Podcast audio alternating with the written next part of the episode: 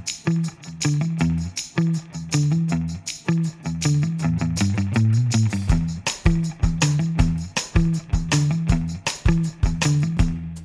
Cidadão e cidadã, tudo bem? Eu sou Vitor Souza, está começando mais um episódio do Midcast. E hoje aqui comigo temos a volta dela, Luana Augusto. Tudo bem, Luana? E aí, minha gente? Quem é vivo sempre aparece. Eu sempre falo isso toda vez que eu participo que tô sumida.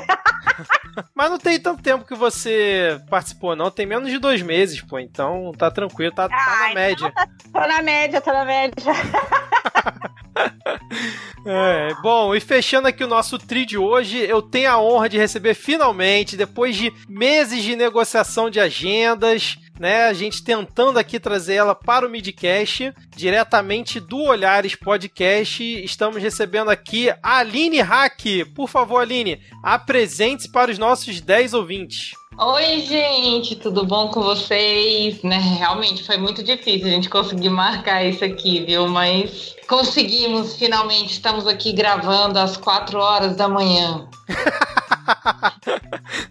4 horas da manhã, foi boa, hein? Mas Aline, é, fala aí suas redes sociais, conta um pouquinho aí do seu trabalho aqui para os ouvintes que por acaso não te conhecem. Ah, para quem não me conhece, eu sou produtora do Olhares Podcast, um podcast que fala sobretudo sobre mulheres e lutas sociais, espaço de fala e espaço de ação também. Eu tô lá no Olhares e também tô no Twitter como advogada cansada, lá dando as minhas pontadinhas sobre direito da mulher, direito de gênero e sobre as mazelas da vida de advogada. E esqueceu de falar que agora você é fiscal de PowerPoint, né? Você estava contando aqui pra gente. É, eu sou oficialmente uma fiscal de PowerPoint também, então se um dia assistir uma palestra sua, apresentação de TCC, com certeza eu vou estar te julgando.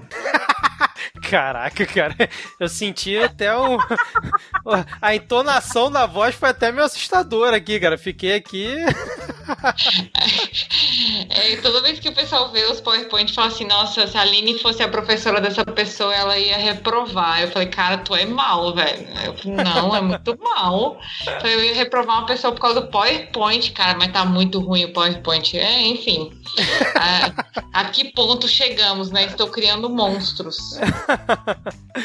Bom, então deixa eu só fazer um re breve recado aqui, né? Se você curte o Midcast, quer nos ajudar aqui a pagar hospedagem, incentivar o nosso trabalho de produção, que esse ano de 2019 foi bastante, é, você pode colaborar mensalmente aqui com dois reais por mês lá pelo PicPay. É só baixar o aplicativo na Apple Store ou na Play Store, procurar por Midcast e assinar aqui o nosso plano, ou então pela URL picpay.me barra midcast, beleza? Luana, lá no Midcast Política, geralmente eu peço ou pro Diego Diego, pro Rodrigo dizer o que que o ouvinte com dois reais, além de poder ajudar o Midcast, pode fazer. Você teria alguma sugestão aqui hoje? Com dois reais? Isso, é que quem do... sabe faz ao vivo. Então, com dois reais eu compro dois pacotes de amendoim de churrasco no trem, mas não pago a minha passagem, não tá dando nem para beber uma cerveja muito barata, só se for da latinha fininha de taipólvora. Deixa eu pensar. Uma meia dúzia de balinha e olhe lá. Pois é, e dois pacotinhos de paçoquita, né? Com seis, aquele que vem com seis, né? Dá pra comprar dois, porque geralmente é um real, né? É um real, no trem é um real. Aqui em Brasília dá pra comprar uma pipoca nhaque no trânsito, uma garrafa de água, porque aqui em Brasília vende água no trânsito. Não sei se aí no Rio vende, mas aqui vende, porque aqui é seco pra cacete. Aqui também, é meio duvidosa a qualidade da água, mas vende. É, aqui, aqui é 2,50, já passou de do real. Já é, aí já tá inflacionado, né? Já tá, no, já, já tá no preço do verão já, né? É, tem isso também. É, aqui também dá para comprar um pão na chapa com manteiga. Maravilha. Pô, não... tá bom, hein? Pão na, pão na chapa, dois reais tá bom. Mas aqui no Rio tu não compra, tu mal compra um pingado com do real. Exato. Não, aqui, é, aqui dá um, um café coado. O pingado não dá não, que é 2,50. Aí.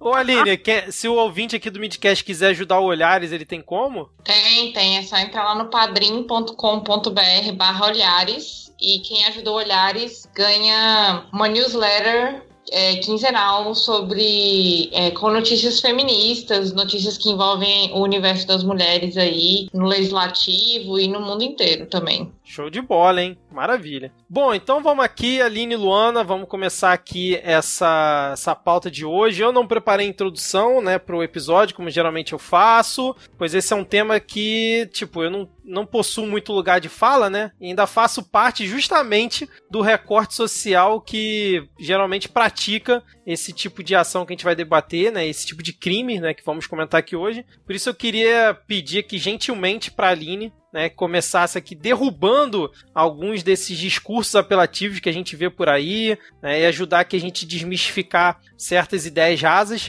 do porquê hoje vamos aqui falar justamente sobre violência contra as mulheres e não sobre violência contra os homens. Cara, é, é, é assim, né? Toda vez que, que fala assim, por que, que nós devemos falar sobre violência contra as mulheres e não violência contra os homens? Cara, o primeiro, antes da gente começar, violência contra homens e praticadas por homens são alarmantes e são alarmantes desde que a sociedade é sociedade, né? É, e por que, que nós precisamos falar de violência contra as mulheres? Porque até uns 15 anos atrás, até um pouco menos, até uns 10 anos atrás, não se falava tanto das violências sofridas pelas mulheres. Então a gente precisa hoje em dia falar um pouco mais sobre essas violências, porque até então elas eram violências invisíveis. A sociedade não tinha conhecimento de que os números eram tão alarmantes, são tão alarmantes, né? Porque muitas dessas violências são praticadas dentro dos domicílios, né? Então são violências que têm a característica do silêncio, que têm a característica característica do medo, tem a característica da vergonha. Quando a gente fala de violência contra as mulheres, a gente tá um pouco levantando esse véu aí, né, da, da invisibilidade, né? Sempre que, que eu começo a falar sobre violência contra a mulher, e aí o pessoal vem muito assim, ah, mas por que mulher? Os homens morrem muito mais, as mulheres, é, as mulheres elas são uma taxa menor. É, mas elas hoje são uma taxa, né? Até então era, era visto de uma forma ampla, de uma forma única, e a partir do momento que esses números começaram a aparecer de uma forma sistematizada, a gente percebeu o tamanho do problema que é a violência contra a mulher hoje no Brasil e no mundo, né? Para você ter uma ideia, por exemplo, tem, tem pesquisas hoje que levam em consideração é, na Secretaria de Segurança Pública, né, é, o recorte é, de gênero, né? E quando você vai falar é, de mulheres, é interessante dizer que existe uma pesquisa chamada Visível e Invisível, que é uma percepção da população de o que, que é uma violência visível e o que, que é uma violência que passa despercebida. Então, assim, é, é, interessante ver a percepção da população nessa, nessa pesquisa, por exemplo, de visível e invisível, porque ela também faz parte do nosso cotidiano. Porque, é, especialmente para nós mulheres, a gente, a gente percebe que isso é mais visível para nós porque somos nós que vemos a violência que é praticada contra nós mesmos, né? É, se você perguntar para um homem é, se ele já viu uma mulher sendo agredida fisicamente ou verbalmente, ou se já viu algum homem abordando mulher na rua de forma desrespeitosa, ou que viu mulheres sendo agredidas por seus companheiros, alguns vão dizer que não, sabe? Porque a cultura do passar pano também é muito grande.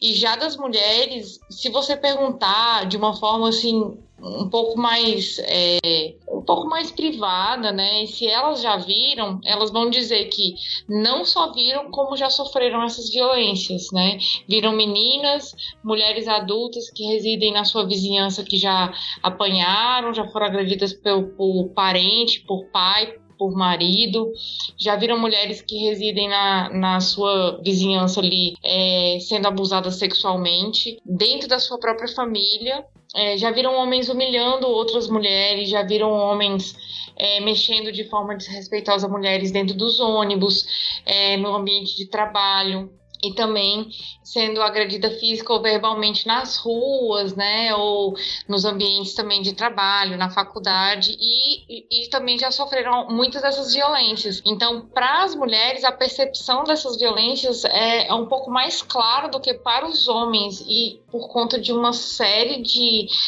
é, de fatores sociais, de fatores culturais, né?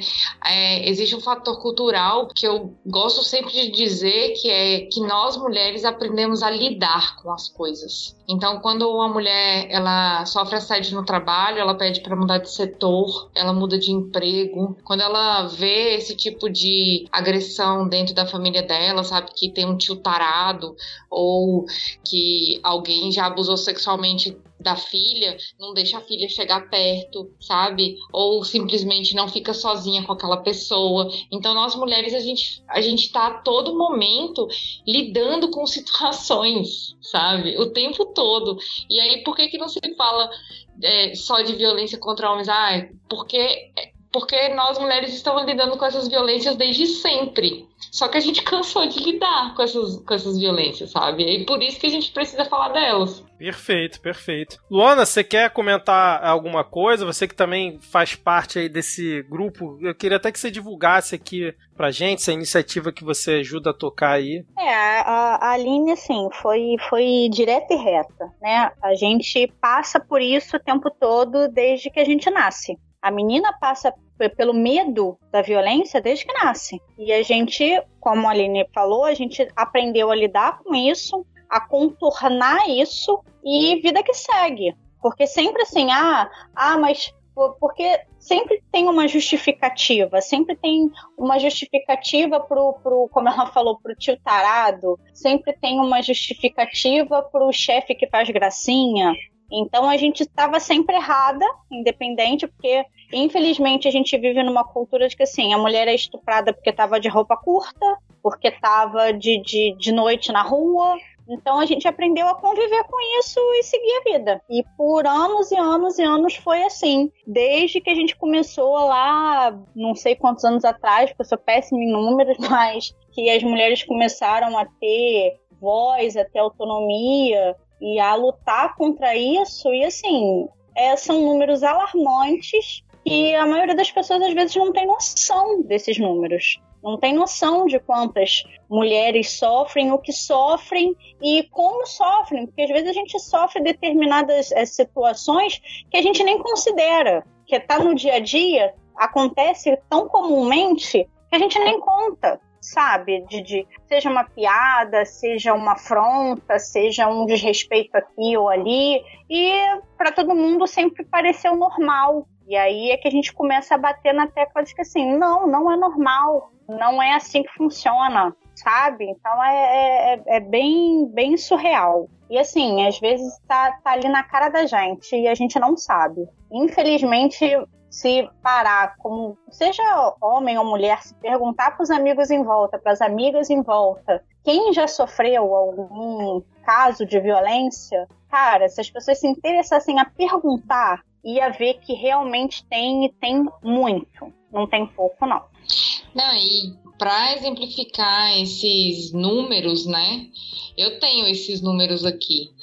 É, em 2018, 536 mulheres foram vítimas de agressão física a cada hora. E isso contabiliza 4 milhões e 700 mil mulheres somente em 2018. E 12 milhões e meio foram vítimas de ofensa verbal 4,7 milhões sofreram empurrão, chute ou batida, que significa 536 mulheres a cada hora. 4,6 milhões foram tocadas, agredidas fisicamente por motivos sexuais, isso significa 9 mulheres por minuto.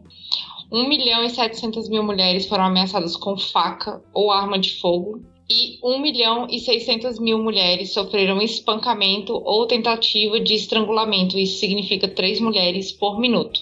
Esses números são ainda maiores quando a gente fala de mulheres negras, né? As mulheres negras e mulheres ah, é, que são as mulheres pretas e pardas representam mais, mais de 55% que sofrem violência.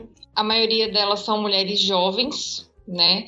E um outro ponto é que no ano passado foi o maior número de estupros nos últimos 10 anos, foram 66.041 registros de estupro somente em 2018, que equivale a 180 estupros por dia. Então, assim, os números, é, eles são assim de cair o queixo, sabe? Se a gente analisa bem friamente, assim, a gente vê que as mulheres estão numa situação de extrema vulnerabilidade e pouco acesso a, a leis que são realmente eficazes. Aonde é que tá, sabe, o buraco? Sabe? Porque eu, as, as, pessoas chegam para mim, um, uma, uma pergunta que sempre chega para mim é: Aline, você acha que os casos de violência estão aumentando?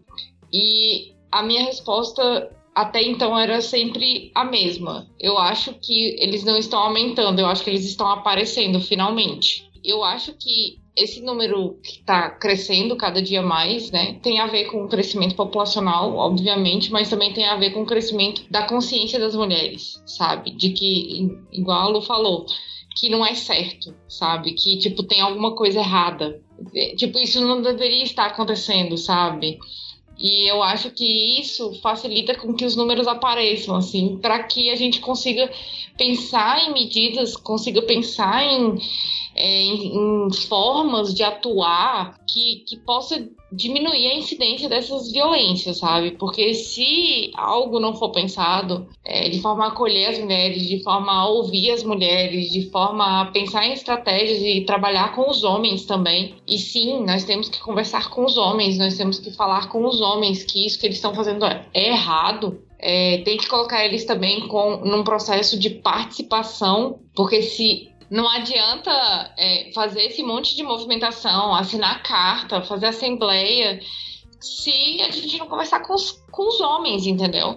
É, existe uma forma de atuação nos ministérios públicos uh, ultimamente, pelo menos isso eu falo de uma perspectiva de Brasília, né, que é que é onde, onde eu consigo observar isso mais frequência, mas eu sei que acontece em outros estados brasileiros, é que quando você se propõe a conversar com o agressor de determinada violência contra a mulher, quando você põe esse agressor dentro de uma de uma roda de conversa, de um atendimento psicossocial, de entender é, quais as causas que levaram esse homem a agredir essa mulher, os índices de incidência são de 3 a 8%, enquanto quando não se tem uma medida como essa, os índices são de 30 a 40% de reincidência.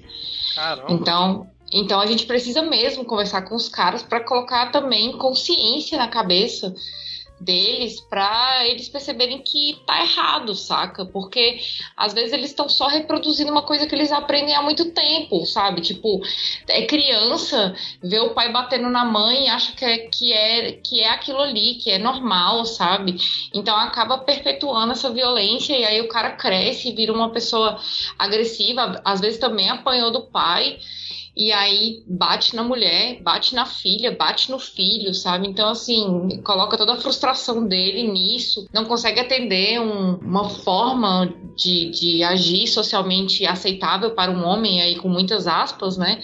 E aí coloca toda a frustração na agressividade também, sabe? Então, os homens, e, e aí quando a gente fala de violência e fala de homens e mulheres, os índices de violência de homens contra homens são muito altos também por causa disso, porque é uma masculinidade exagerada que é exigida desses homens.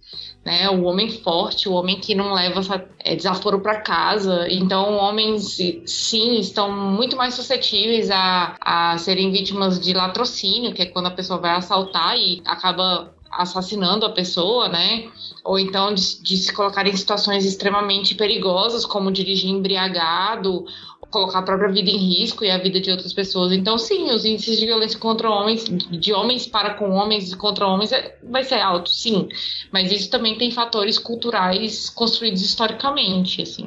Com certeza. Inclusive, a gente debateu bastante isso no primeiro episódio nosso aqui da segunda temporada, que foi sobre masculinidade tóxica, né? Tendo como pano de fundo aquele comercial da Gillette do início do ano. Vou deixar o link aqui na descrição do episódio. Eu queria só dar um dado aqui rapidinho, corroborando tudo que a Aline falou nessa questão do aumento do, dos números, né? Tem uma reportagem que a Folha fez, também vai ter link na descrição, que eles pegaram dados do SINAM, que é o Sistema de Informação de Agravos notificação via Lei de Acesso à Informação, eles analisaram 1,4 milhão de notificações entre 2014 e 2018, né, de agressões contra mulheres, né? E aí, por exemplo, em 2014, só eu vou dar só o dado da violência física. 2014, 64.832. 2015 foi para 70.087, 2016 76.585, 2017 89.914 e 2018 97.757 como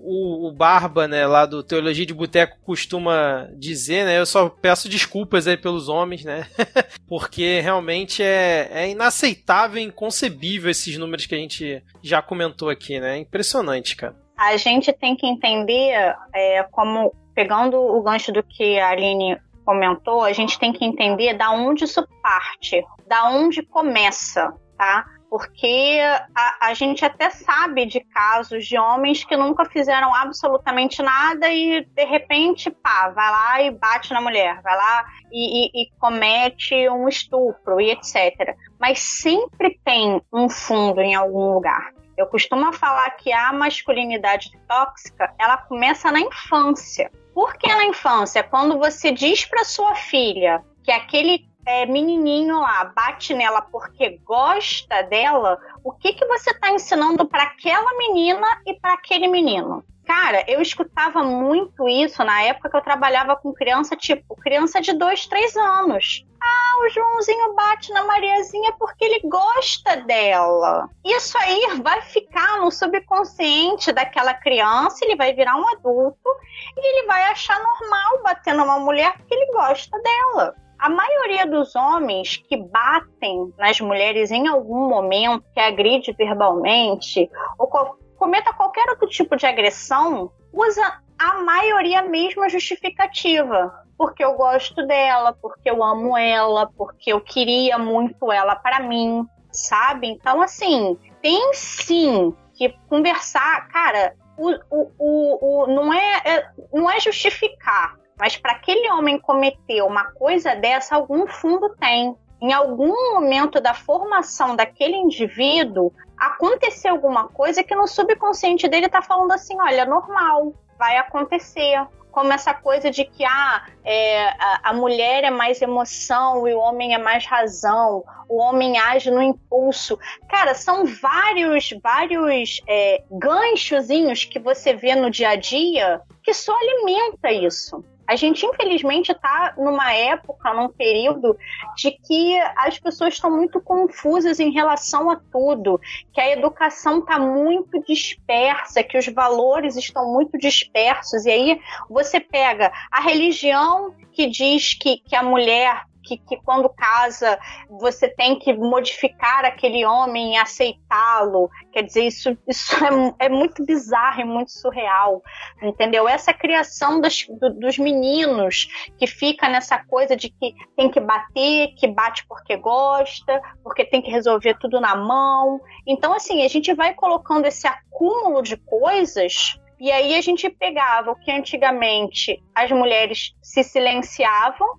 porque se eu for falar com mulheres que têm acima dos seus 70 anos, muitas delas vão relatar a mesma coisa. Muitas delas, gente, eu já fui em abrigo e já escutei isso de várias senhoras. Ah, ele chegava às vezes é, é, com raiva, eu não tinha feito a comida, ele jogava a panela no chão, ele já me jogou alguma coisa. E elas falavam, falam isso como se fosse uma coisa normal, porque naquela época era normal as mulheres passarem por isso e ficarem caladas. Quantas mulheres, quantas mulheres casadas em relacionamentos sofrem estupros diariamente isso não aparece? Porque se, se eu sou casada, o meu marido quer sexo, eu não quero, se ele força a barra, isso é estupro, cara. Isso aí não aparece. Então, assim, são milhares e milhões de, de, de, de cenas que a gente vai ficar falando aqui, assim, para sempre, né? Porque acontecem que a gente não sabe que acontece, que fica calada e que hoje foi o que a Aline falou, hoje os números estão aparecendo. Não é que eles aumentem ou diminuam, eles estão aparecendo porque não apareciam. E cada dia mais tem que aparecer, porque é esse número que vai conscientizar. Porque eu acho impossível um homem escutar esses dados que a gente falou agora, que a Aline falou, que o Vitor falou, e não ficar assim, cara, é, é surreal. É surreal, porque mesmo que não faça parte dessa quantidade de homens que tem esse tipo de atitude, é alguém que tem uma filha, que tem uma irmã, que tem uma mãe, que tem uma esposa, sabe? Que tem amigas. E aí? E, e saber como é que lida, né, com, com, com esse, é, como é que lida com isso de, de saber que é assim e falar assim, cara, é tão surreal assim? Mano, é surreal. Não, e, e é, é, é, é tão surreal, assim, que, tipo, as pessoas tendem a, a problematizar muito em cima de, de termos como gênero e feminismo, mas se esquecem que a gente está falando sobretudo sobre mulheres, entendeu? E eu achei muito importante você colocar isso, porque quando a gente começa a falar, gente, ó, isso é um problema de violência de gênero, isso é um problema é, que o feminismo tá vindo para é, pra tentar arrumar e tal. E aí, quem já tem alguma ressalva, quem já tem, quem não conhece os termos e tal, ah, eu ouvi falar que isso é ruim, né?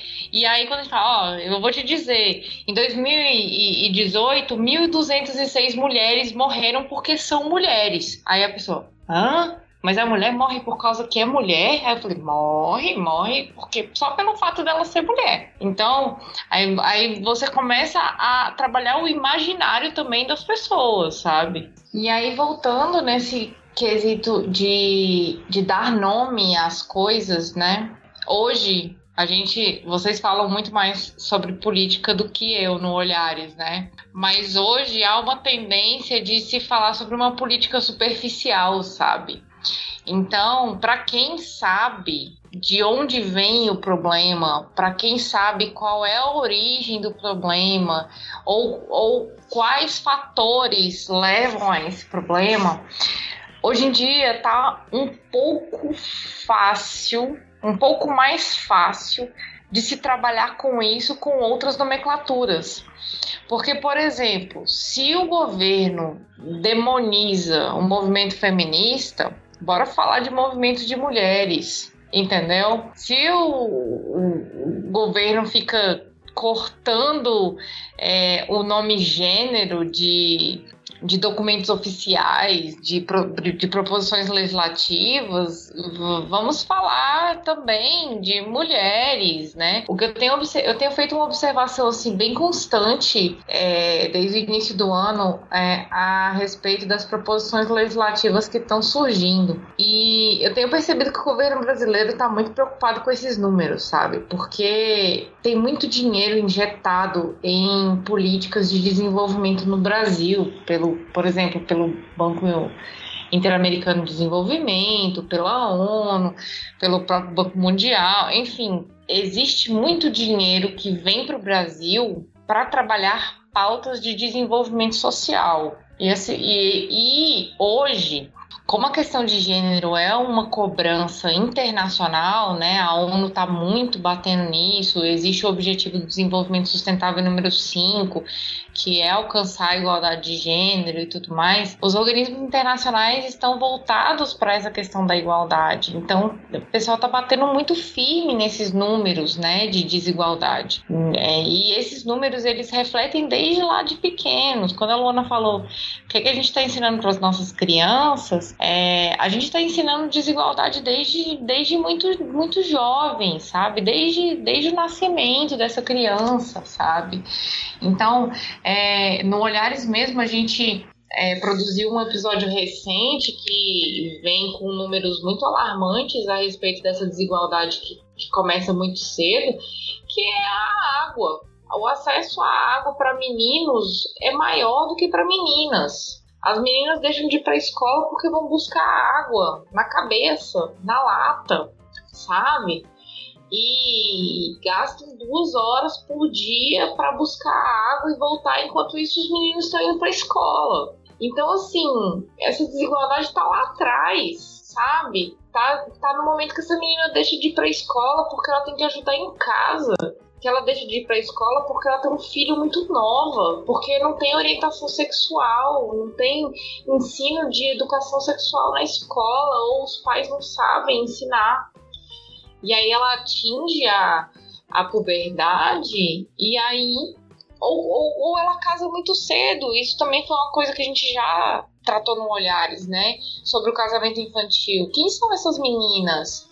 São meninas, grande parte, meninas pobres, meninas negras, meninas periféricas, meninas do interior do Brasil, sabe? Do sertão, de lugares que onde o desenvolvimento não chega. E aí, quando é, o dinheiro tem que entrar no Brasil, a igualdade é cobrada. O desenvolvimento das meninas é cobrado. E aí o Brasil tem que fazer proposições legislativas para diminuir índice de, de, de, mortalidade de mulheres, para diminuir índices de feminicídio, para diminuir índices de violência sexual, de casamento infantil. Isso está sendo cobrado. Só que qual é o problema? Por conta da existência do atual governo, de pessoas que não são muito politizadas nesse sentido, estão vindo uma série de leis rasas de leis que é fogo de palha, que não dá solução nenhuma, que dá uma solução de política pública que não chega a lugar nenhum, que não vai tratar o problema lá na origem, ele vai tratar o problema só como reação, ele é só reativa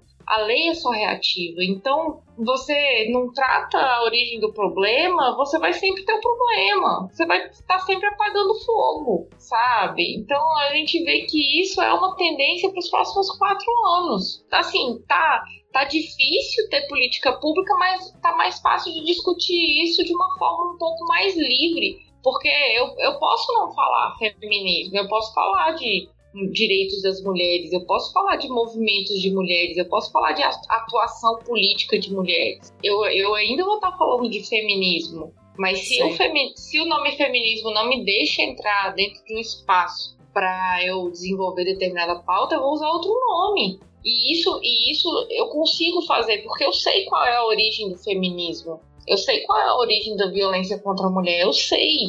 Então, é, é uma é uma forma da gente estar tá pensando em estratégias para trabalhar pautas de direitos humanos, por exemplo. Trabalhar pautas que, que são problemas efetivos do Brasil, que estão sendo cobradas, atuações estão sendo cobradas, soluções para esses problemas, que a gente vai ter que tratar de outra forma, a gente vai ter que ser bem criativo agora, sabe? Não, e você falando isso, Aline, me remeteu à época da ditadura, né? Quando o pessoal da música, né? Ou de outros é, ramos tinha que ficar, tipo, fazendo receita de bolo, né? Mudando letra de música para poder se adequar à situação. É mais ou menos não sei se você concorda comigo, isso que você falou, né? Usar a palavra feminismo com essa galera que atualmente está no poder e que comanda né, as políticas públicas que são implementadas é tóxico, né? Então você tem que é, dar uma modificada ali na, na, forma do discurso, na forma como você utiliza os termos, para ainda assim conseguir é, colocar isso no debate público e tentar passar pautas que melhorem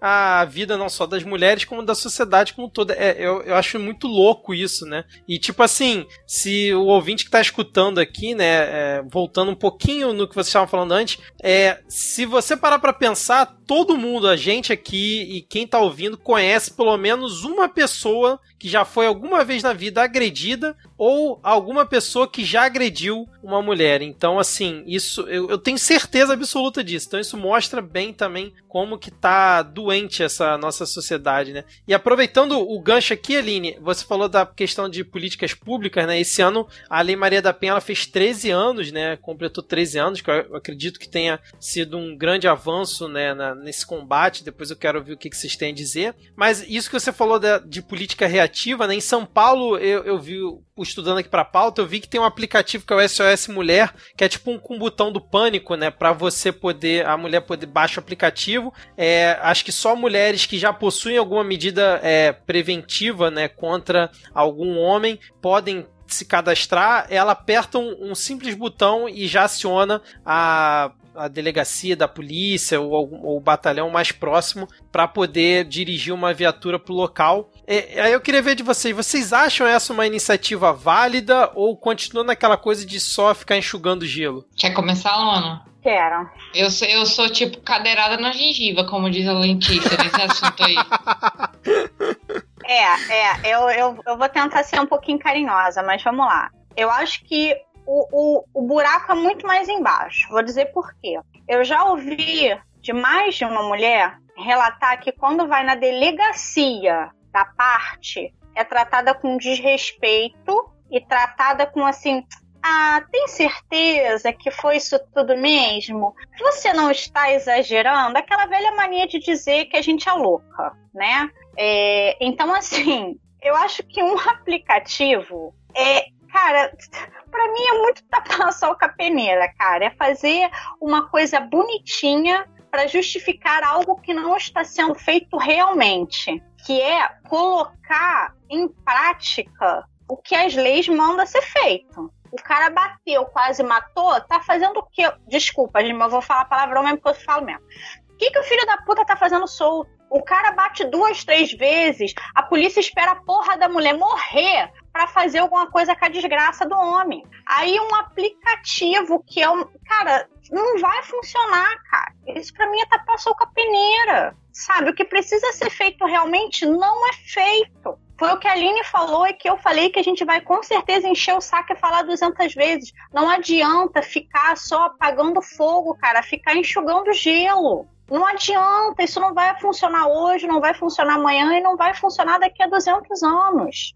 A gente tem aí 13 anos de Lei Maria da Penha, ok, mas será que ela, ela, ela tá sendo assim, funcional 100%? Será que no Brasil inteiro ela é 100% aplicável? Ela é 100% mantida, ok, bonitinho? Não é, não é. A realidade é que não é. E outra, como é que a gente trata essa mulher que sai de casa depois de ter apanhado do marido, do namorado, sei lá, de quem quer que seja?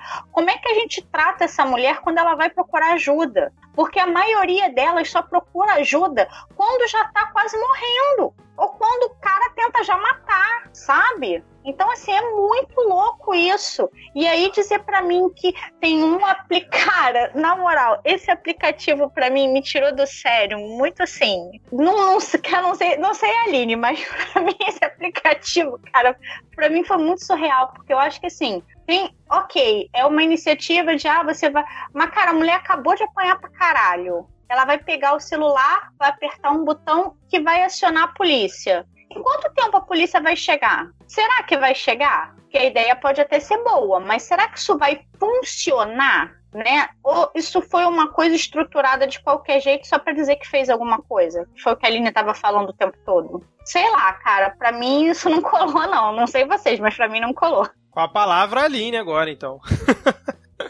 Segura a cadeira aí. Cara, ó, primeira coisa que a gente precisa falar quando vai falar em nível de atendimento à mulher vítima de violência, e aí eu vou colocar a mulher vítima de violência em todos os aspectos, tá? Não só no aspecto de violência doméstica, mas violência também no espaço público, violência no trabalho e tal. Primeira coisa, as pessoas não sabem que existem hoje, dentro do sistema assistencial, dentro do sistema de atendimento à mulher, dentro das, do, do, de, do sistema que envolve a segurança pública, inúmeros instrumentos estatais para ajudar essa mulher. Então eu vou, vou fazer perguntas para vocês e para os ouvintes se eles sabem o que é um PAV. Eu não. Não? PAV? Não. PAV? PAV. Não, não sei.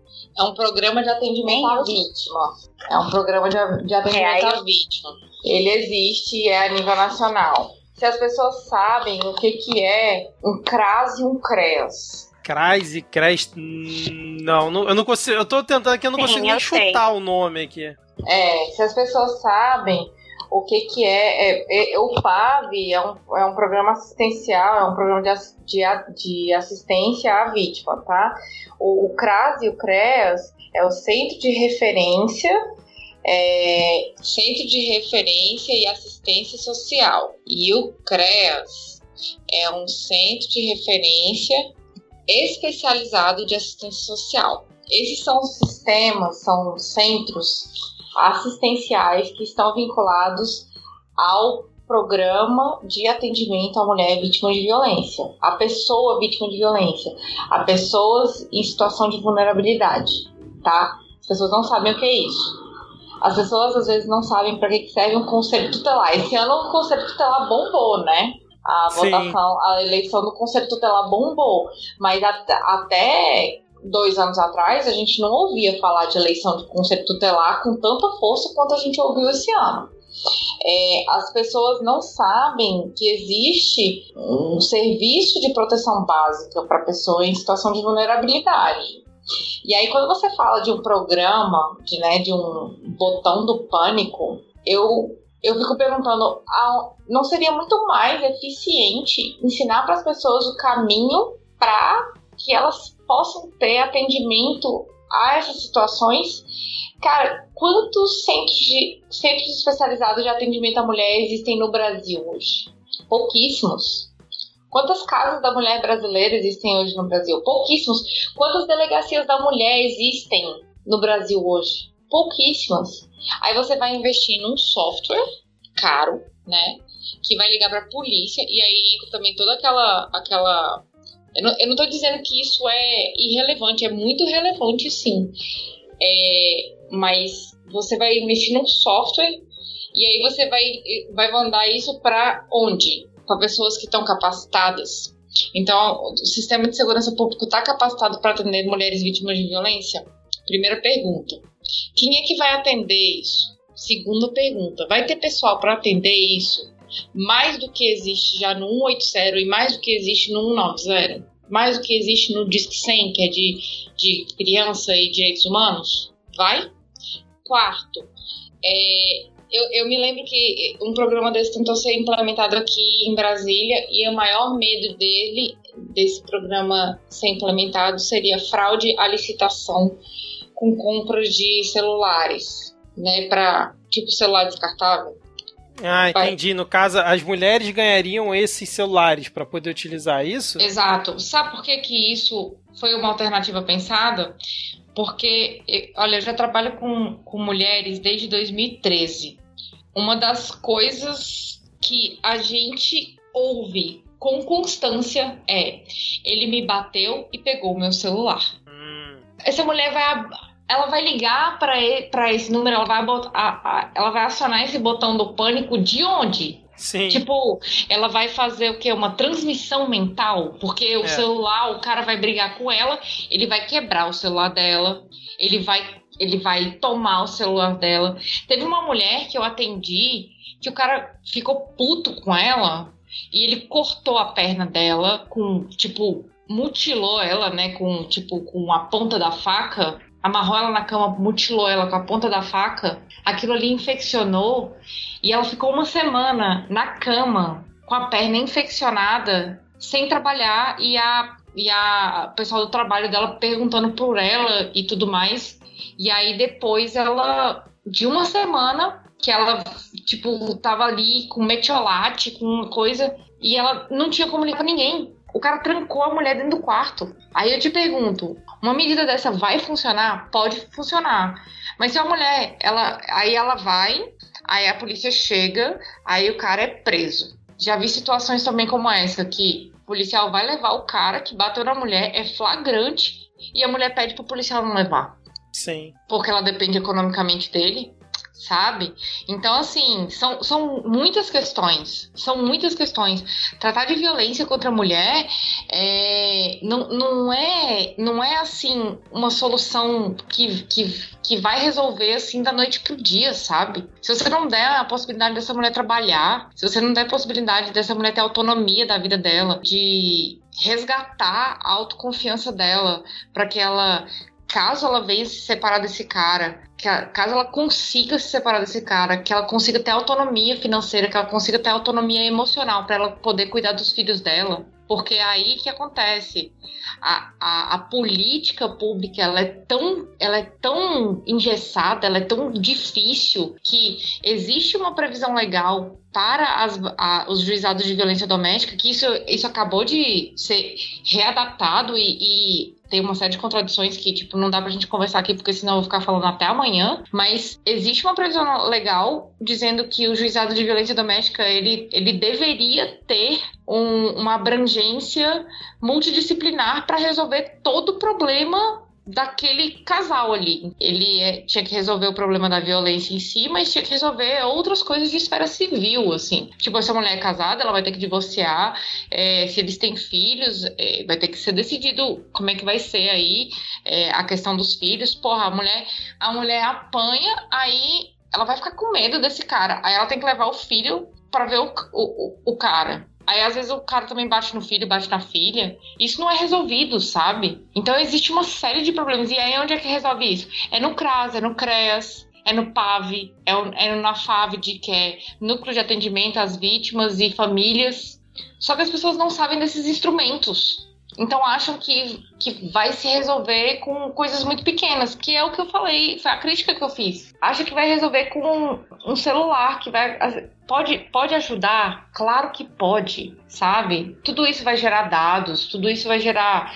É, existe um aplicativo muito massa que, que já está aí há uns dois, três anos, que se chama Mete a Colher. É um aplicativo de denúncia, sabe? É um aplicativo de denúncia. Só que aí, é igual a Lu falou, vai, aperta ali o botão do pânico, liga pra polícia, fala que tá descumprindo a medida protetiva, né?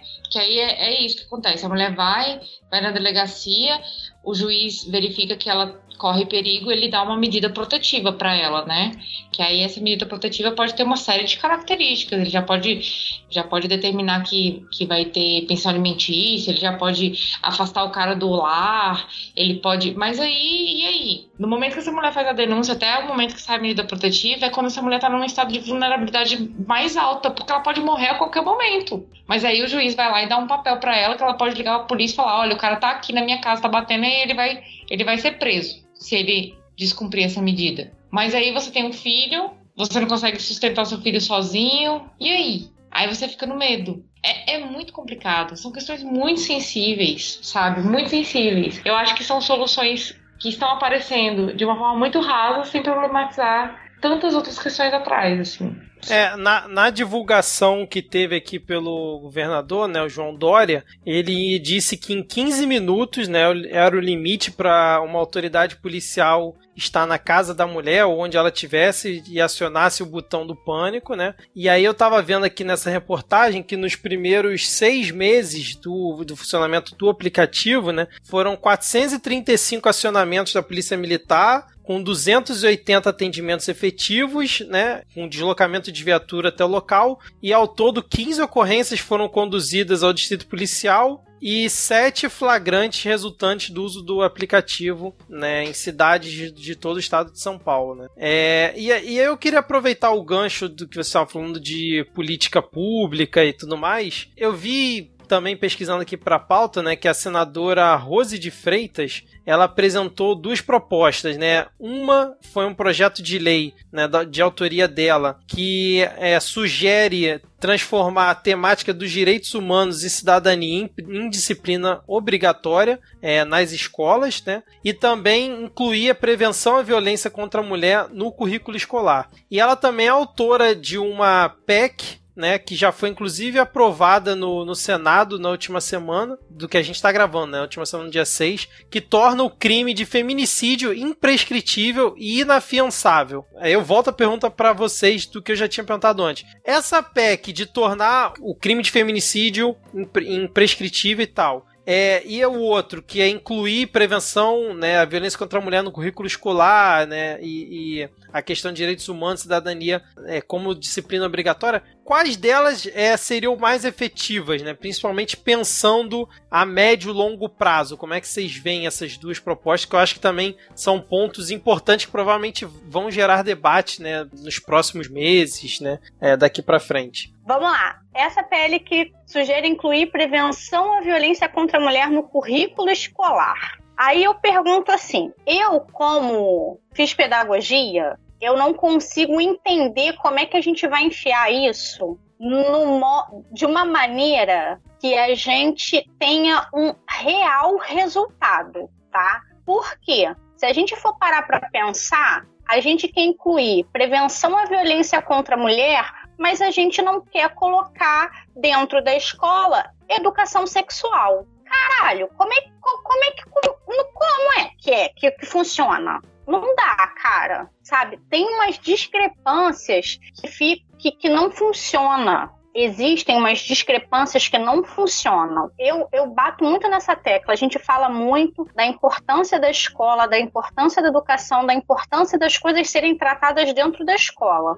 Mas a gente também precisa saber tratar esse tipo de coisa como sociedade, tá? Como sociedade. Se a gente está falando de violência contra a mulher, a gente não está falando só do bater, é, é, a gente está falando de estupro, a gente está falando de, de, de, violência verbal, de um monte de coisa que é, de uma forma ou outra, já tratada dentro da escola. Tá? Já é tratada dentro de uma escola. Se você pega seu filho, coloca lá, as professoras jamais vão deixar seu filho bater numa criança e achar bonitinho. Quem faz isso é pai e mãe, tá? Quem faz isso é pai e mãe. Aí, ok, não pode ter educação sexual na escola. Ok, aí quando você introduz o assunto educação sexual na escola, você escuta uma aluna lá dizendo que o pai mexe na pepeca que dói. Isso é o quê? E o que, que se faz com esse pai? Porque dentro de uma escola tem uma burocracia do cacete para isso ser denunciado, para isso ser tratado, e aí a gente vai bater em tudo que a Aline falou como é que essa família funciona? Se a gente pega e prende esse pai, aí é uma mãe que não trabalha, tem 10 filhos, como é que sobrevive? Entendeu? Então é uma coisa muito macro, que existem até propostas que vão funcionar a longo, a longo prazo e tal, mas ela precisa ser altamente bem estruturada, porque senão não vai adiantar de nada. Tá? A PEC que torna feminicídio e estupro imprescritível, acho ótimo. Tem que ser imprescritível, inafiançável, tem que largar o distinto lá e deixar morrer. Porque hoje em dia eu tô nessa vibe. Eu não quero nem discutir, sabe? Mas a gente precisa entender que não adianta ficar apagando é, é, fogo e deixar a brasa lá. O fogo vai apagar, vai fazer fogo de novo. Não adianta. A coisa tem que ser estudada no macro. Batendo um pouco na tecla do que a gente estava falando, que a, que a Aline falou do CRAS, eu já trabalhei num CRAS. Cara, é um trabalho sucateado. Sabe o que é sucateado? Eu trabalhava num CRAS que tinha um banheiro para 20 funcionários, brother. Muita gente com salário atrasado, sem estrutura, estrutura estrutura para receber uma família numa condição dessas. Cara, a gente pegava criança de 6, 7 anos que fumava crack e a estrutura é zero. Então, assim, no que que a gente está focando? No que que a gente está colocando a nossa energia lá? Isso vai gerar resultado? Pode gerar, mas por que, que a gente não está parando para pensar no que vai gerar um resultado real a longo prazo? Porque a gente está tentando apagar o fogo agora e não está pensando no longo prazo. Não adianta. A gente, para fazer uma coisa funcionar, a gente tem que reestruturar outra. E, infelizmente, no Brasil, parece que nada é estruturado. Tudo é feito para apagar fogo. É lei, é, é, é, é iniciativa, é tudo feito sempre para apagar a chama na hora e depois, ah, depois a gente vê como é que faz, como é que fica, a hora que passar, a gente. E não pensa, e não faz, e não resolve, não estrutura. É muito surreal não, não pensar nisso de uma maneira mais efetiva, pensar assim, ah, vamos lá. Aí como é que vai conversar com aquelas crianças? Ó, oh, violência contra a mulher, a gente não pode bater com uma mulher nem com uma flor. Cara, é o que eu mais escutei de trabalhinho de escola na época do Dia da Mulher. Em mulher não se bate nem com uma flor. E o papo parava aí, cara. Qual é o desenvolvimento disso? O que, que você está trabalhando com aquela criança? Sabe? Eu tenho muito, eu tenho muito pé atrás com determinadas coisas para dentro da escola, como é que ela é tratada, pra, como é que ela é passada para a escola tratar, porque para mim às vezes não funciona. A iniciativa você vê lá o título é lindo, ah, coisa, sei lá, porra, eu vou viajar aqui, alguma coisa sobre é, é, natureza, não sei. Cara, como é que essa porra é trabalhado? Aí pega lá, ah, vamos trabalhar consciência ambiental, vamos plantar uma plantinha no jardim. Não vai entender meu raciocínio, porque eu fico sim, muito sim. pistola com esse assunto. eu fico extremamente pistola com esse assunto, porque é uma coisa muito mal pensada, mal estruturada. E aí, assim, ah, cara, a intenção. Sabe aquela velha história de, de boa intenção o inferno tá cheio? É, sim. às vezes, o que me parece determinar. É, é até uma boa intenção? É concordo, é uma boa intenção, mas como ela vai ser estruturada que me preocupa. É, falta, falta o trabalho vai... de base, né? Pois é, sabe? Falta o, o, o trabalho. Porque pensar, PL sugere prevenção, mas como é que isso vai ser trabalhado ali no dia a dia, dentro de, determin... de diversas áreas? Porque assim, a gente não está falando, a gente está falando da escola que é dentro de uma favela, e a gente está falando de uma escola que é dentro de uma área de Zona Sul. Aqui em Brasília tem um projeto que se chama Maria da Penha vai às escolas. Já ele já está no terceiro ano de terceiro é segundo ano de implementação. É uma política pública, até onde eu sei, né? É, é um, uma política pública bem interessante porque é uma política pública de palestras, assim. Então dão palestras nas escolas, dão palestras no, nos nos EJAs e implementam esse tipo de assunto na reunião de pais e mestres, assim. Então, tem dado uns resultados, assim, interessantes, sabe?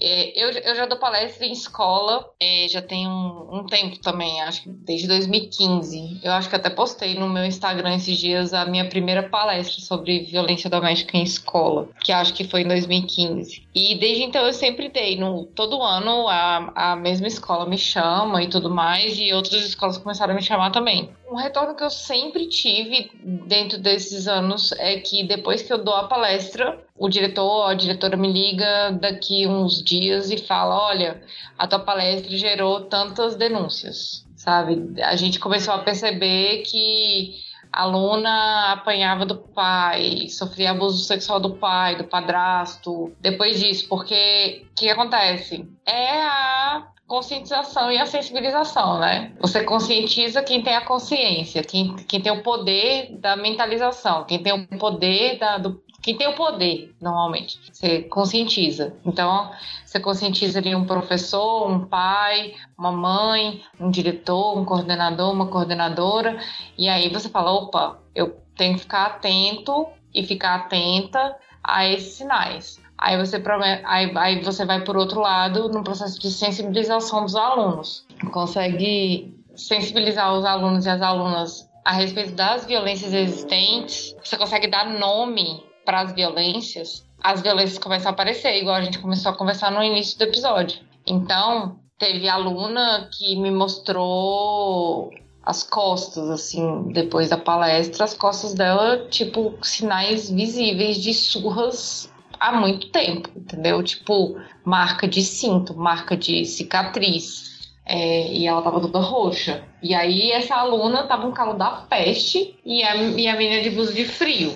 E tipo, Será que nenhum professor, nenhuma professora viu isso? A questão de levar a violência doméstica para a escola, eu acho que a gente tem que tomar muito cuidado com as nomenclaturas, sabe? A gente pode pensar numa estrutura interessante para tratar desses temas, mas é igual a Lu falou, não é? Ai, na mulher não se bate nem com uma flor, sabe? Tipo, quem é, quem é a pessoa que bate com uma flor, saca?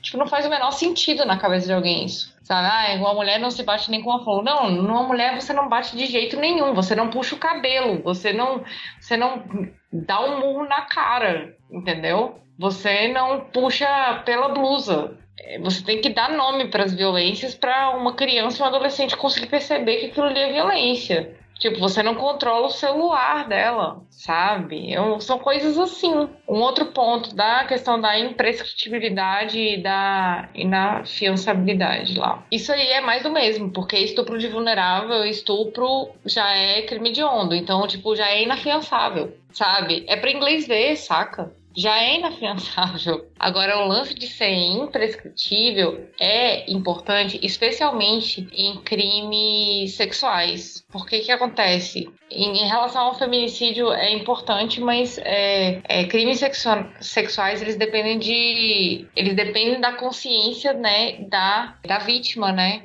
Às vezes a vítima não morre, às vezes a vítima permanece viva. E para a vítima cair a ficha de vez em quando em relação àquela violência que aquilo ali foi uma violência, que ela foi vítima de uma violência, às vezes acontece de já ter passado o período de representação. Então, é, já passou, é, ela perdeu o prazo enquanto ela estava adquirindo a consciência dela. Esse prazo para vítimas menores de 18 anos, ele é um prazo bem maior, mas, por exemplo, eu já atendi vítimas de violência sexual que a mulher só se deu conta que tinha sido estuprada quando a filha dela estava com dois anos. Então, assim, acontece. O problema, o grande problema, não é só não ser afiançável e nem ser imprescritível. O problema também é a forma como esses crimes são apurados. Existe uma tendência muito grande de estigmatização da mulher dentro do sistema judiciário brasileiro. E é muito. Então, aqui, re, retomando aquilo que a gente conversou no início lá do episódio, é a mulher que, é, se ela bebeu, ela pode ser estuprada né, pelo companheiro, de acordo com o sistema do judiciário. Eu, eu fiz uma matéria na, na universidade que a gente analisou algumas sentenças. E o fato da mulher estar tá sozinha, o fato da mulher estar tá com uma roupa curta, o fato da mulher ter bebido, tudo é para o sistema judiciário é característica para que não seja configurado um estupro. Então, torna, uma pro, torna a palavra da vítima contra do agressor, a palavra da vítima, ela se torna mil vezes mais, mais questionável. E aí, se o cara é um cara que é pai de família, que é um cara empregado, que ele é réu primário, ele é visto como um, um, uma boa pessoa para o sistema de justiça. Sendo que os números estão aí, são alarmantes. Dizem que a maior parte das mulheres são agredidas dentro das suas próprias casas. E quem pratica esses crimes não são os monstros, são os pais. Aquele cara bonzinho que toma uma cerveja contigo no final de semana, sabe? Aquele Exato. cara que parece ser o bom pai. Aquele cara que é o, que é o, que é o trabalhador exemplar na firma dele não é um monstro, sabe? Então, para o sistema judiciário, isso é muito complicado, porque não adianta a gente falar que um crime vai se tornar imprescritível e inafiançável se na hora de bater ali o martelo do juiz ou da juíza, a mulher é revitimizada. A palavra da mulher contra a do cara, a palavra dela é menor. E se a mulher é negra, a palavra dela é menor ainda. E existem pesquisas sobre isso demonstrando que. Oh, é, é, e isso foi até uma análise que uma promotora trouxe lá na, no dia da, da análise das, das decisões judiciais.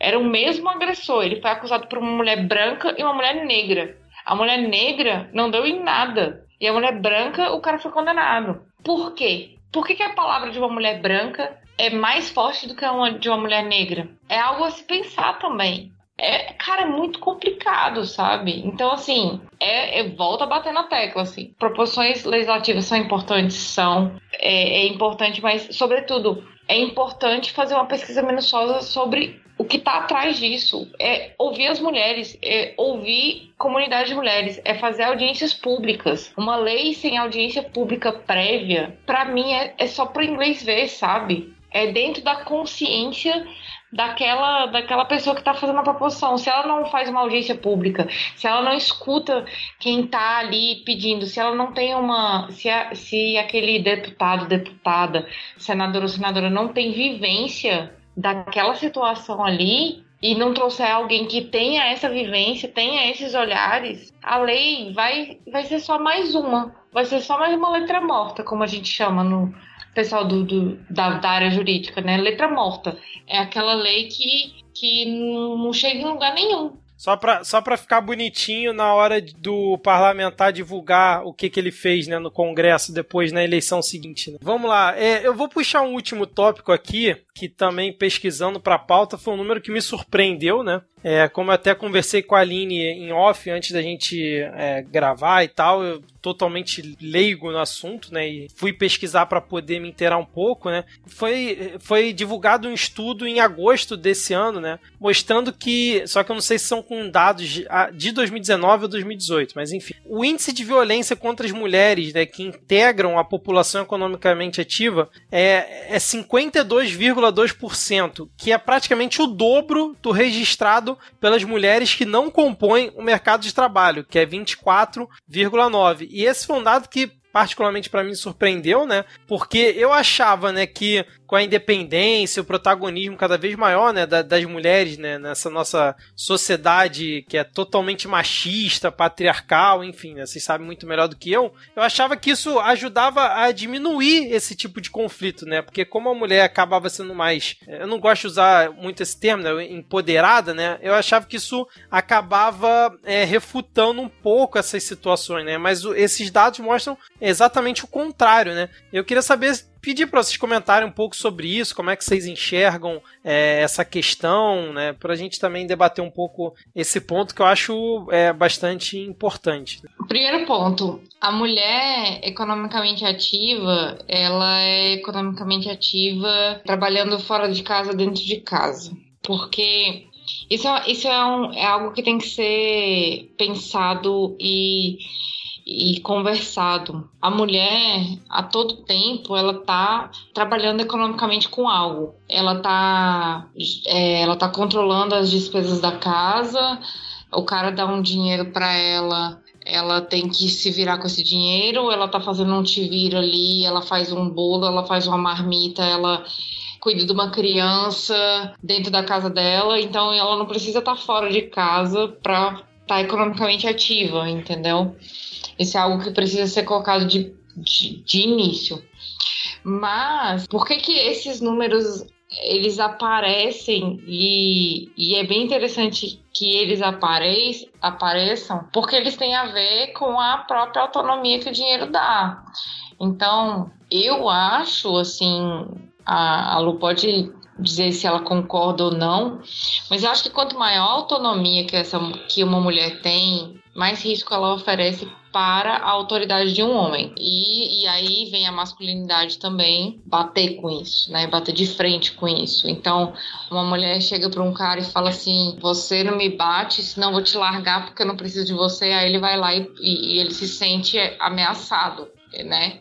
E como é que ele reage a isso? Ele bate. Ele bate, ele mata, ele estupra as mulheres que trabalham fora, elas, elas têm mais autonomia e talvez elas ofereçam mais mais possibilidade. Intimidação. Intimidação, talvez, a esse cara que tem a masculinidade aí frágil, né? Vamos dizer assim. É, eu acho que tem a ver com isso, porque ele, o cara vê que ele perde o poder, ele, porque é tudo, é tudo, tudo gira em torno de poder, né? Se a mulher tem poder para pagar a própria conta dela e ir embora, se a mulher tem poder para cuidar do filho dela e ir embora, se ela não precisa tá, tá dependente disso, o cara ele perde o poder sobre a vida dessa mulher. E aí acaba virando uma violência. Bem, essa é assim uma perspectiva minha, sabe? É tipo Instituto Minha Mente. É, uhum. É, como a minha cabeça pensa isso, mas eu acho que tem a ver com as relações de gênero, assim especialmente, sabe? Sim. Vamos lá. Quando o Vitor leu é, e falou lá, integram uma população economicamente ativa, eu tive a mesma linha de raciocínio da Aline. Porque o que, que acontece? A gente está falando de violência num geral. Hoje em dia, assim, pelo pouco que eu leio, que eu nem vou dizer que eu estudo sobre o assunto, porque não estudo mesmo, vejo muito pouco, olha lá, as mulheres que são economicamente ativas, grande parte da violência é psicológica. Por quê? Ela tem lá o dinheiro dela. E aí, ela tem o dinheiro dela, ela faz o que ela quer com o dinheiro dela. A maioria a gente sabe que tá ali. É, é, principalmente mulheres com filhos que colocam aquela grana dentro de casa, ajudando nas contas, etc. Mas aí bate no que a Aline falou. É uma disputa de poder. Então, quando a mulher ela tem dinheiro e ela tem poder sobre as escolhas dela, isso já começa a dar problema para quem tem um relacionamento com uma pessoa que tenha uma masculinidade frágil. Então, assim, normalmente, tá? Isso aí eu tô falando por conhecer casos que terminaram em violência de, de bater, mas começaram com a violência psicológica. Olha, eu recebi meu salário, eu vou lá fazer minha unha, eu vou lá sair com os meus amigos, eu vou lá comprar uma roupa da marca e o cara começa dali. Começa a fazer um inferno na vida daquela mulher dali, tá? E às vezes a violência psicológica ela te envolve. É, é, é, eu costumo falar que a violência psicológica ela te mata lentamente. Porque às e vezes aí... a violência. Diga, Aline. E aí eu digo por experiência de causa. É verdade. Eu já sofri violência psicológica e, cara, e, e olha só que eu sou, tipo, eu sou independente financeiramente, eu morava sozinha, é. e, enfim. E, e, concordo em tudo com você. Eu acho que é, a violência psicológica ela é bem direta ao ponto nesse caso de mulheres economicamente ativas, que é o você não vai ter só eu que gosto de você, se não fosse por mim, quem ia gostar de você? É, uhum. e, e, e, e, o agressor ele age de uma forma assim tão é tão estratégico, né? Porque ele afasta todo mundo que essa mulher tem como, como ponto de apoio, né? Como sustentação emocional ali. Então é a nossa sua irmã é uma megera, a sua a sua mãe não gosta de mim, a sua amiga tá dando em cima de mim, você não consegue perceber que eu acho que esse seu amigo aí ele não te faz bem. Então vai afastando essa mulher aos poucos, aos poucos, aos poucos e quando essa mulher vê ela tá sozinha, completamente sozinha. É exatamente isso. E aí a gente vai vendo que isso vai minando essa mulher aos pouquinhos. Independentemente se ela está no mercado de trabalho, como a Aline falou, se ela tá, se ela sai de casa para trabalhar ou se ela trabalha em casa. Eu acho que quando trabalha em casa é pior ainda, porque o cara acaba tendo um controle de que assim, saber que ela está em casa, o que, que ela está fazendo e como ela está fazendo. Esse cara tem um controle maior ainda sobre ela. Gente, quem nunca escutou é, é caso de, de a tiazinha que trabalha não sei o que e não vê a cor do dinheiro? Cara, eu conheço pessoas, mulheres que trabalham, tem lá o trabalho dela, uma trabalha em casa, uma trabalha fora de casa e que não vê a cor do dinheiro. Porque o terror psicológico é tão grande que o cara consegue contornar essa coisa e ficar com esse dinheiro para ele. É um tipo de violência. Porque quando a gente fala em violência contra a mulher, é instintivo a gente pensar em violência, ou estupro ou bater é instintivo. A gente, quando fala em violência, o que vai gritar na mente da gente, no subconsciente da gente, é isso, né? É a violência física e o estupro. Só que tem a violência psicológica, que é gritante, muito mais gritante do que a gente imagina. Se a gente chama para essa conversa hoje aqui uma psicóloga, cara, ela ia dar números pra gente que a gente ia falar assim: o quê? Oi? Hã?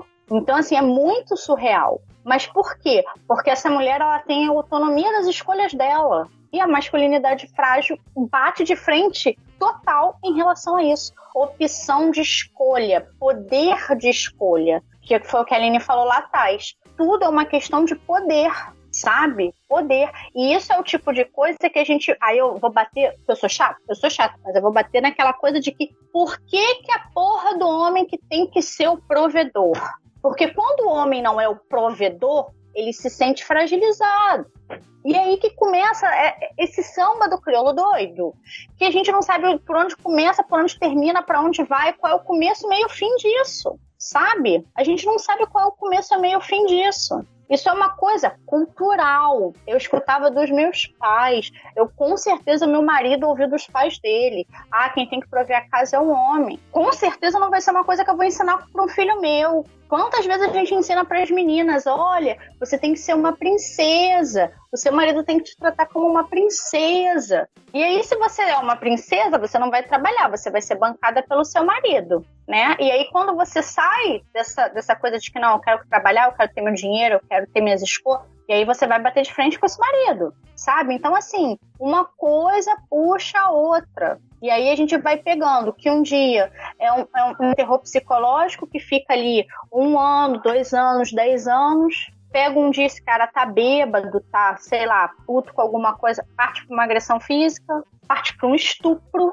Eu já vi casos de mulher que foi estuprada simplesmente porque Dia que, dia, cara, eu li isso, eu fiquei assim, o cara estuprava ela toda vez que ela recebia o salário. No dia que ela recebia o salário dela, ele simplesmente não perguntava se ela queria sexo. Ele estuprava ela. Isso foi uma relação de seis anos. Nossa. Seis anos para ela ter coragem de denunciar. E sabe o que ele falava para ela? É comemoração do seu salário. Você tem noção de que. e, e, o, e às vezes ela até acreditava, né? Pra isso segurar seis anos? Sim. Cara, assim, é muito surreal, cara. É muito surreal. Infelizmente, é muito surreal. A gente tem que, que pensar muito, é, é, não querendo, assim, porque é um assunto que eu acho que, para mim, com certeza para a linha, para qualquer mulher que vai falar desse assunto, é um assunto que a gente fica muito à flor da pele. Ou porque a gente já passou, ou porque a gente viveu alguma coisa desse, algum tipo dessa, algum tipo de violência, seja ela física, psicológica, emocional, sexual, tá? Toda mulher já passou por isso. Então é uma coisa que pra gente é muito a flor da pele, mas que sim, precisa ser debatida sempre. Quanto mais melhor, quanto mais pessoas falarem melhor, quanto mais homens entrarem, escutarem.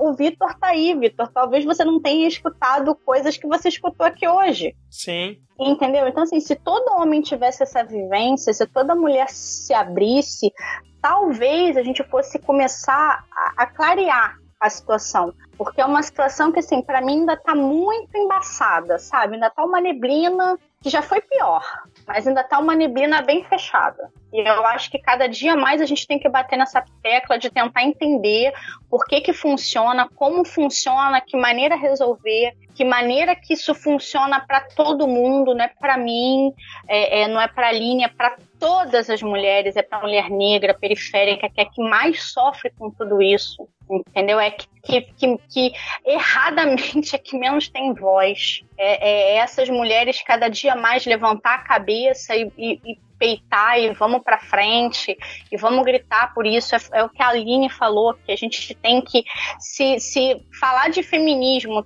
fizeram um, um diabo da palavra, a gente muda a palavra, a gente inventa outra coisa sabe? E aí, cada um fazendo um pouquinho, falando um pouquinho, cara, com certeza isso vai dar uma guinada muito diferente do que a gente imaginou que daria, sabe? E tentar mudar um pouco lá na frente. Porque pra gente estar tá aqui onde a gente tá hoje, já teve muitas atrás da gente que se lascaram pra cacete pra gente chegar onde a gente chegou aqui, sabe? A gente ainda tem muito para lutar para chegar onde a gente tem que chegar, onde a gente merece chegar, onde a gente vai chegar, né? Eu tô, tô, tô meio emocionada com esse papo. sim, sim.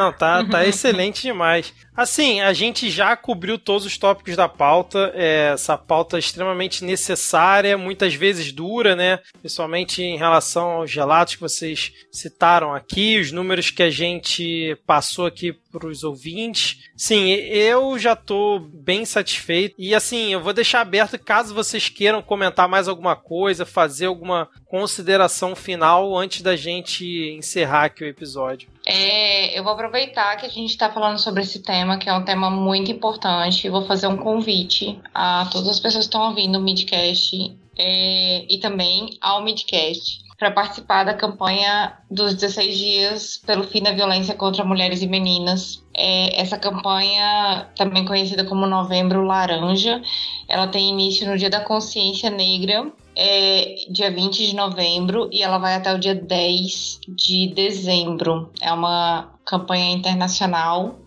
Ela já tem mais de 160 países signatários. E nós do Olhares criamos há dois anos atrás a hashtag Ativismo na Web, que é um convite para que as pessoas interajam e debatam esse tema dentro dos ambientes virtuais é, durante o período da campanha. Então, se você, assim como a gente está falando aqui sobre esse episódio, eu convido vocês que estão ouvindo para compartilharem esse é, episódio com a hashtag ativismo na web, hashtag novembro laranja ou hashtag violência contra a mulher junto com ativismo na web, para a gente estar tá levando esse debate hum, é, a mais pessoas, porque é um, é um momento que é, esse tema fica muito evidente.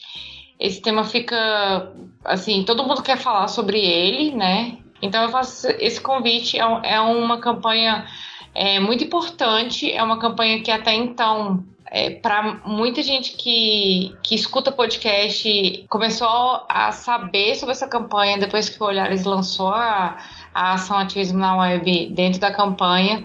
A gente tem uma série que a gente fez no ano passado. Esse ano a gente vai lançar só um episódio, mas a gente tem uma série dos cinco pilares de prevenção e combate à violência contra a mulher que a gente lançou no ano passado e a gente vai relançar esse ano. que fala sobre informação, acolhimento, denúncia, políticas públicas e segurança. Então é importante para a gente ver que falar de violência contra a mulher e falar de, de, mulheres em situação de violência, e aí eu não gosto de usar o termo vítima, eu gosto de usar o termo mulheres em situação de violência, exige esses cinco pilares. Então eu faço um convite para vocês para conhecerem esses episódios, conhecerem a campanha dos 16 dias pelo fim da violência contra as mulheres e as meninas campanha Novembro Laranja, e utilizar a hashtag ativismo na web para estar tá se engajando aí. Excelente, excelente, Eline. Muito bom. Espero que os ouvintes atendam o chamado aí, divulguem uhum. bastante o episódio com a hashtag para fazer isso chegar a cada vez mais pessoas. É, Luana, algum recado final aí? Eu, no início do episódio eu pedi para você falar um pouco aí do grupo que você participa, você me ignorou completamente. Eu vou deixar deixa de novo aqui para você falar aí do Moral para as Manas e o que mais você quiser falar nesse final de episódio aqui. É, eu não te ignorei, é porque na verdade quando você falou do grupo, eu quis entender qual grupo, né? Porque tem o moral. ah, tá. Fala é, de todos. Fala de muitos rolês. É, são é aquela pessoa que tem foco zero e faz tudo ao mesmo tempo. Pera aí, Aline, rolês não, rolés porque nós somos aqui do Rio de Janeiro. Aqui é rolé, não é rolês. Ah, é, aqui no DF é diferente. Então vamos lá, os grupos têm o Moral para as Manas, que assim, ele começou com uma ideia e ele começou a passar para outras coisas, atender outras coisas, enfim. É, o Moral para as Manas, a princípio, seria para divulgação de mulheres empreendedoras, dos negócios dessas mulheres empreendedoras, né? E aí a gente começou a bater em teclas como incentivo, incentivo ao empreendedorismo feminino, importância do empreendedorismo feminino, o que que tá faltando, o que que não está faltando, como é que a gente pode ajudar, e assim, a coisa tá indo para outros lados que a gente, na verdade, a princípio não começou, não, não imaginou que fosse. E tem o, o grupo, que a gente também tem um grupo no, no WhatsApp, que é o Cerca de Amor, que também é um, um grupo de incentivo à saúde, exercício físico, que também eu tive parcerias maravilhosas e que também, sabe, tá caminhando, mas assim, são sempre, sempre projetos, como é que eu vou explicar? Permeando o universo feminino, permeando o que, que a gente quer, batendo teclas do que a gente acredita, no que a gente pode mudar, no que a gente pode fazer, mas está caminhando. Passinho de tartaruga bem pequenininho, mas o importante é chegar lá. Exatamente. E quais são as arrobas para o pessoal poder procurar aí? Para quem quiser saber onde está o Olhares, a gente está em todas as redes, como Olhares Podcast, Twitter, Instagram, Facebook. É, o nosso site é olharespodcast.com.br. Para quem quiser acessar as minhas redes, Aline, né? Tem lá no Twitter a Advogada Cansada e no Instagram Aline Hack. E escreve como se fosse hacker mesmo, mas é só hack, tá? e você, Luana? Vamos lá, tem o arroba do Moral Pras Manas, é Moral Pras Manas, não é para as manas, que somos cariocas, então é Pras Manas. É no Facebook, no Instagram, que é onde a gente tá, tá. A gente tá começando a preparar material agora, então vai chegar lá, vai ver meio. Ainda vai estar tá tudo mato, mas acreditem que a gente vai fazer o negócio andar. E o meu Instagram, que é onde eu tô mais ativa, é Luana underline underline Augusto, porque eu sou diferentona mesmo, então realmente eu gosto de dois underlines. Se não é pra causar, eu nem tenho. Mas aí, assim, tô aberta, vamos trocar um, uma ideia, vai ser ótimo. Show de bola, gente. Eu queria no finalzinho aqui mandar um salve pro Jorge Alfradique, pro Denis Almeida e pra Ada Cristina que comentaram no post que eu tuitei mais cedo, né, falando que ia gravar com vocês, pediram aí um alô, se possível, então fica aqui o registro no finalzinho do episódio. É, Aline, muito obrigado aqui pela sua presença. Foi sensacional as suas, as suas explicações, né, os dados que você trouxe, a forma como você apresentou aqui esse tema pra gente. É, espero que você possa voltar outras vezes aqui no, no Midcast para outras pautas. A gente ainda tá devendo fazer aquela pauta para você sobre falar comida, sobre comida. Né? Exatamente. É. Ai, você queria... não pôde participar. É, infelizmente, naquela época eu não conseguia participar, mas eu queria muito agradecer e agradecer a paciência comigo e com a minha agenda super apertada. É, gostei muito de participar aqui. Desejo vida longa aí ao Midcast. Eu gosto muito dos episódios de política que vocês fazem. É... Você é ouvinte do episódio do Sou Midcast do, do Eita, Midcast Política. a vergonha batendo aqui. Desculpa qualquer coisa. Tá desculpado. Mas queria mesmo agradecer a paciência comigo, porque eu sei que eu sou uma pessoa meio difícil de, de marcar, mas fico feliz que, que você tenha é, insistido. E eu fico feliz de poder contribuir também no Midcast. É, é muito legal estar tá trocando, trocando informações com podcasts que a gente gosta, de pessoas que a gente, que a gente considera como comunidade, né? Sim. Então, é, eu acho que é um movimento muito importante entre nós, produtores e produtoras de podcast, assim. Com certeza, sem dúvida nenhuma, podosfera unida sempre que for possível, né? Luana, tamo junto, hein? Mais um episódio aqui pra conta. Brigadão aí mais uma vez Arrasou. pela sua presença. Arrasou. Tamo junto nessa. Mesmo com faltas de luz, né? Chuva Pô, no Rio forte. que desespero de chegar. E Lu, obrigada pela parceria nesse episódio. Foi ótimo, viu? A nossa casadinha foi maravilhosa. Adorei também, gente. Que felicidade conseguir participar mesmo debaixo de temporal, chegando em casa comendo correndo, tô, tipo, feliz aqui. Saltitante com esse episódio, sinceramente. Exatamente, eu também tô aqui nessa mesma vibe aqui. Mas vamos fechando então aqui. Agora chegou aquele derradeiro momento de dar o nosso tchau para os queridos 10 ouvintes e até a próxima. Valeu, tchau, tchau. Tchau, tchau. Tchau, gente. Tchau, tchau.